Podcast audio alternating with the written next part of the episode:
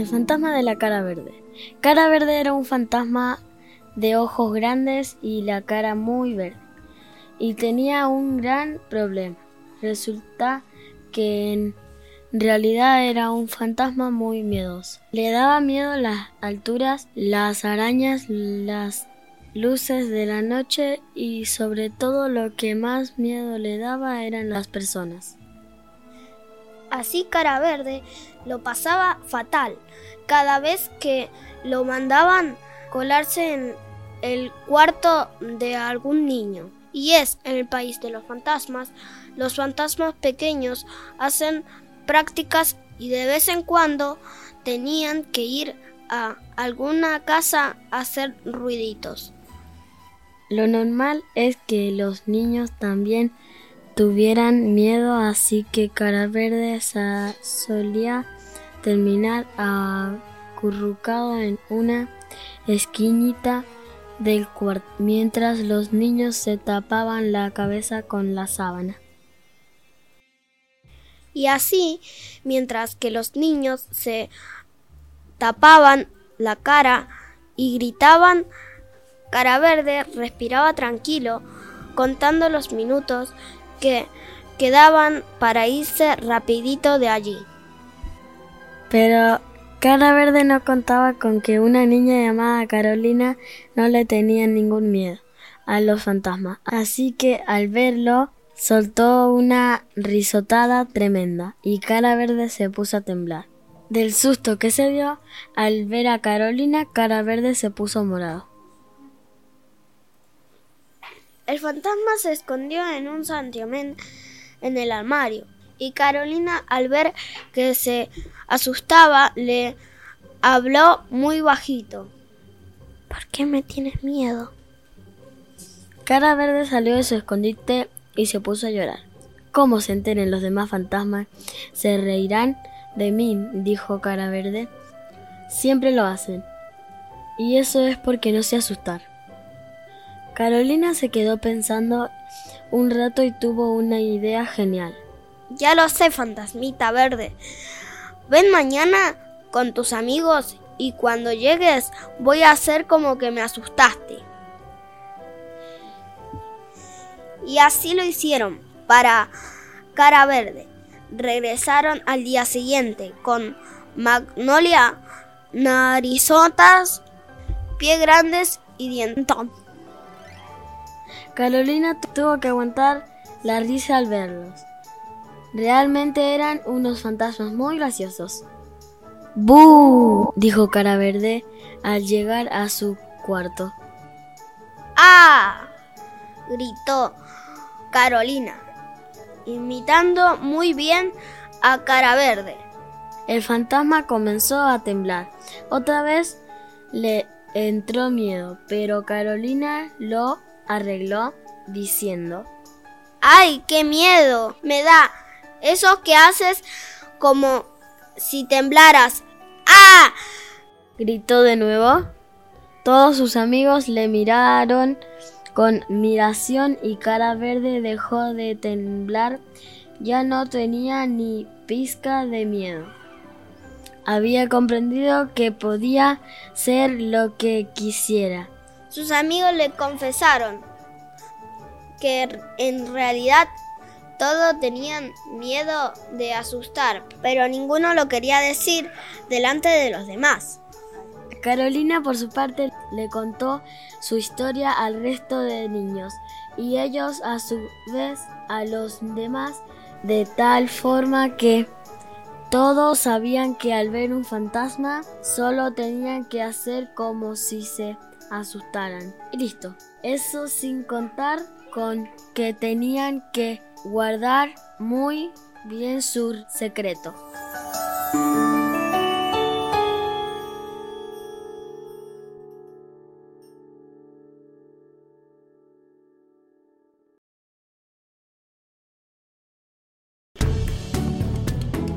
Aventura en el lago.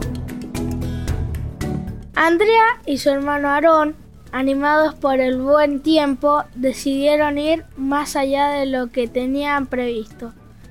A pesar de las advertencias de sus padres de que no se fueran demasiado lejos, a la hora de comer llegaron a un lago.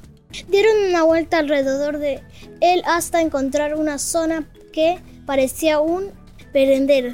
Era el sitio perfecto para sacar los bocadillos y descansar un rato. Los niños se sentaron y comieron, pero estaban tan cansados que se quedaron dormidos.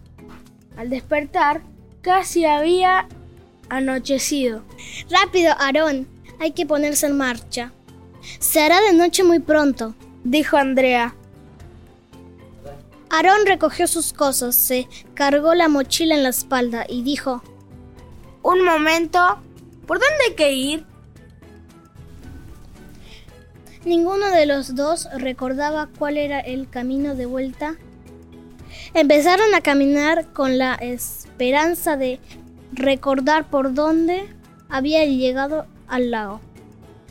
Pero se hizo de noche antes de que lo encontraran. ¿Y, ahora qué hacemos? Se lamentaron los niños. Entonces a lo lejos vieron una luz. Vayamos hacia ahí, dijo Aarón. Parece que hay una casa. Es que a ti todavía no te han contado nada el cuento de la casita de chocolate. Dijo Andrea muy enfadada. Allí podría vivir alguna bruja o personas malas. ¿Pero qué dices, Andrea? Aquí no podemos quedarnos. Hace mucho frío y podrían venir cualquier animal hambriento. Además, tengo una idea. Nos acercamos en silencio y investigamos un poco y luego decidimos si entrar a la, en la casa o no. Con un poco de suerte tendrán un pajar o un establo donde podamos escondernos sin que nadie nos vea. Andrea pensó que era buena idea y aceptó ir a la casa. Se acercaron sigilosos para que nadie les oyera llegar, aunque hubiera dado lo mismo porque en la casa había un bullicio tremendo. Cuando miraron por la ventana, los hermanos descubrieron a decenas de niños en pijama a punto de irse a dormir. ¿Quién anda ahí? Se oyó decir a alguien a sus espaldas. No nos hagan daño, dijo Andrea, asustada. Nos hemos perdido y solo buscamos un lugar para pasar la noche. Cuando se dieron vuelta, vieron que era un señor grande y rudo, pero de aspecto amable y bonachón. El hombre dijo, no deberías ir solo por ahí. Esto está lejos de cualquier sitio habitado. ¿Saben vuestros padres que están aquí? No. no, dijeron los hermanos a la vez. No, nos hemos perdido. Tomad este teléfono y llamadles, dijo el hombre. Luego me lo pasáis y hablaré con ellos. Cuando el hombre se puso al teléfono, les explicó a los padres de Andrea y Aaron que era el encargado del albergue del lago alto y que aunque el albergue estaba lleno por unos niños que estaban de excursión, dejarían que pasaran ahí la noche. Uf, hemos tenido suerte, dijo Aaron. Desde luego, dijo Andrea.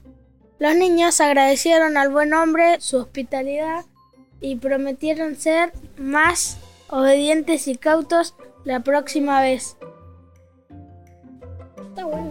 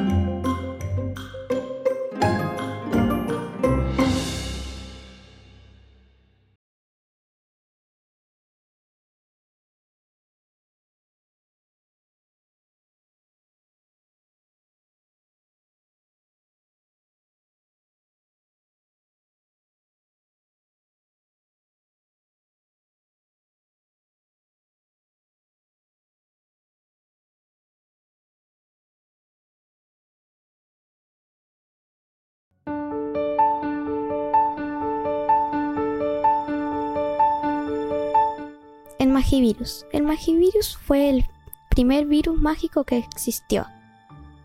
Era un encantamiento que iba pasando de persona a persona y bastaba con que dos hombres, mujeres, niños o ancianos se tocasen para el virus cambiar de uno a otro.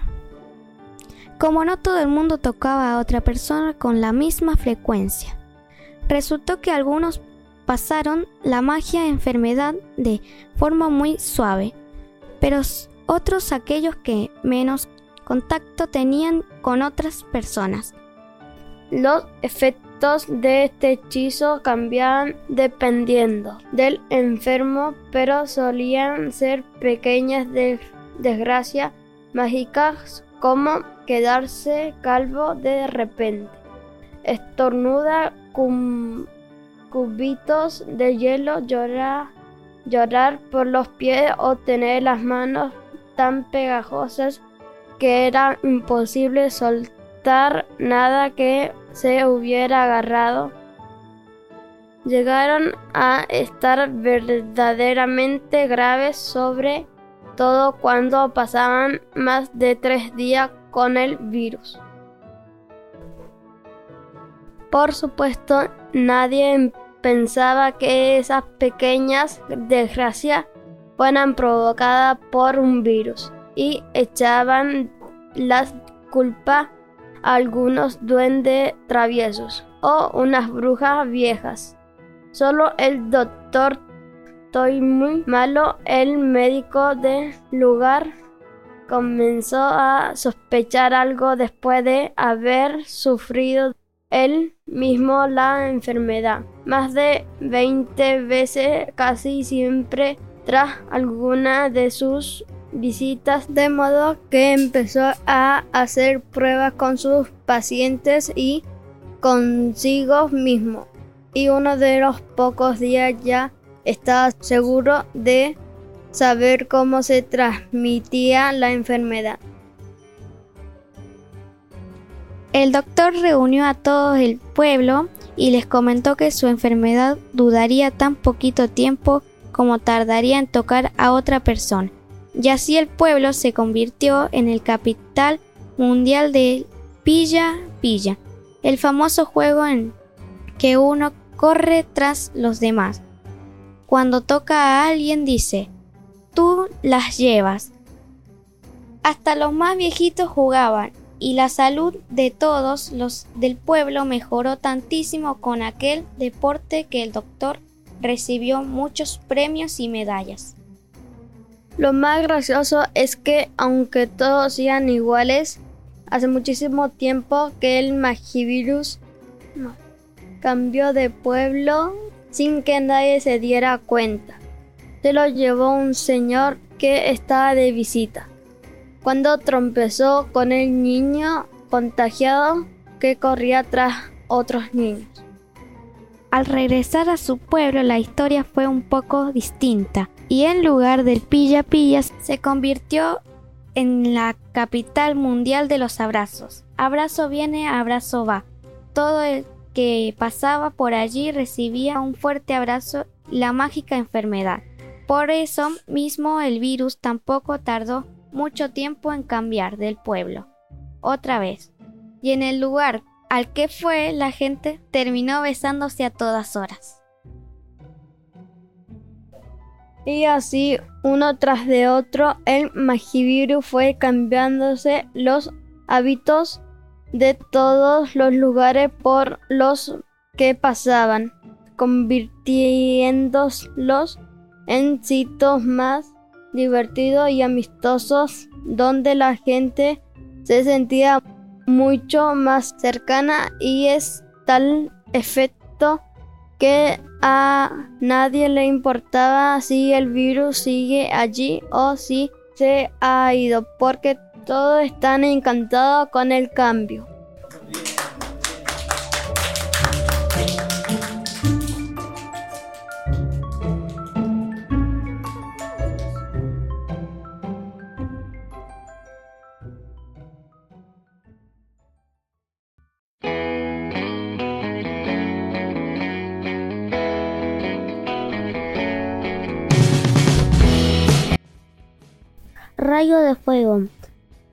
La leyenda que hace mucho, mucho siglo en un lejano país del norte, el rey Erico el Viejo, enfermo y cansado de gobernar, anunció a todos sus súbditos que elegiría a un sucesor basándose únicamente en la fortaleza que éste demostrará.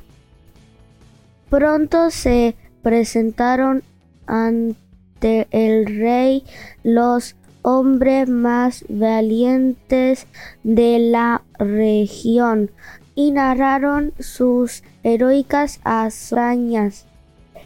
El primer en participar fue Trim, un hombre fornido y de barba roja que dijo una noche se desató una tormenta mientras navegaba y gracias a mi increíble fuerza tomé mi embarcación con una mano y nadé con la otra hasta alcanzar la orilla. Después de Trim era el, el turno de Trom, un hombre moreno de barba negra, tan alto y musculoso que parecía un gigante. Mi señor rey, dijo Trom, mi encuentro con el mar fue más heroico que el de Trim. Una noche de tormenta, el viento estaba tan iracundo que debí tomar mi embarcación con ambas manos y nadar solo con mis piernas. El último en hablar fue Trum, un hombre fortachón de barba rubia que por violento y presuntuoso no era del agrado del público. Erico el viejo Trim, Trum y todo el reino lo escucharon con toda atención. Su Majestad, si lo que busca es el mayor acto de fortaleza, soy su único aspirante al trono. Los las historias de Trim y Trom palidecen ante la mía, dijo Trim convencido de ser el mejor de todos y añadió a mí también me sorprendió la tormenta mientras comandaba una flota de 52 barcos. Entonces llamé a mi caballo rayo de fuego que puede, puede desplazarse sobre la tierra y el mar. Até la costa a su cola con una soga de hierro y remolqué a reino entero hasta los barcos como no me era posible llevar los barcos a tierra. Llevé la tierra hasta los barcos. Increíble, fantástico, dijo Erico el viejo muy sorprendido. Sin embargo, el rey sabía que elegir a Trump como sucesor sucesor causaría un enorme descontento entre su pueblo y exclamó Tu hazaña es en realidad heroica, pero rayo de fuego, tu caballo demostró ser más fuerte que tú. Él salvó todo, toda una flota y merece ser el rey. El pueblo celebró la decisión del sabio rey, pues preferían ser gobernados por un caballo que por un tirano.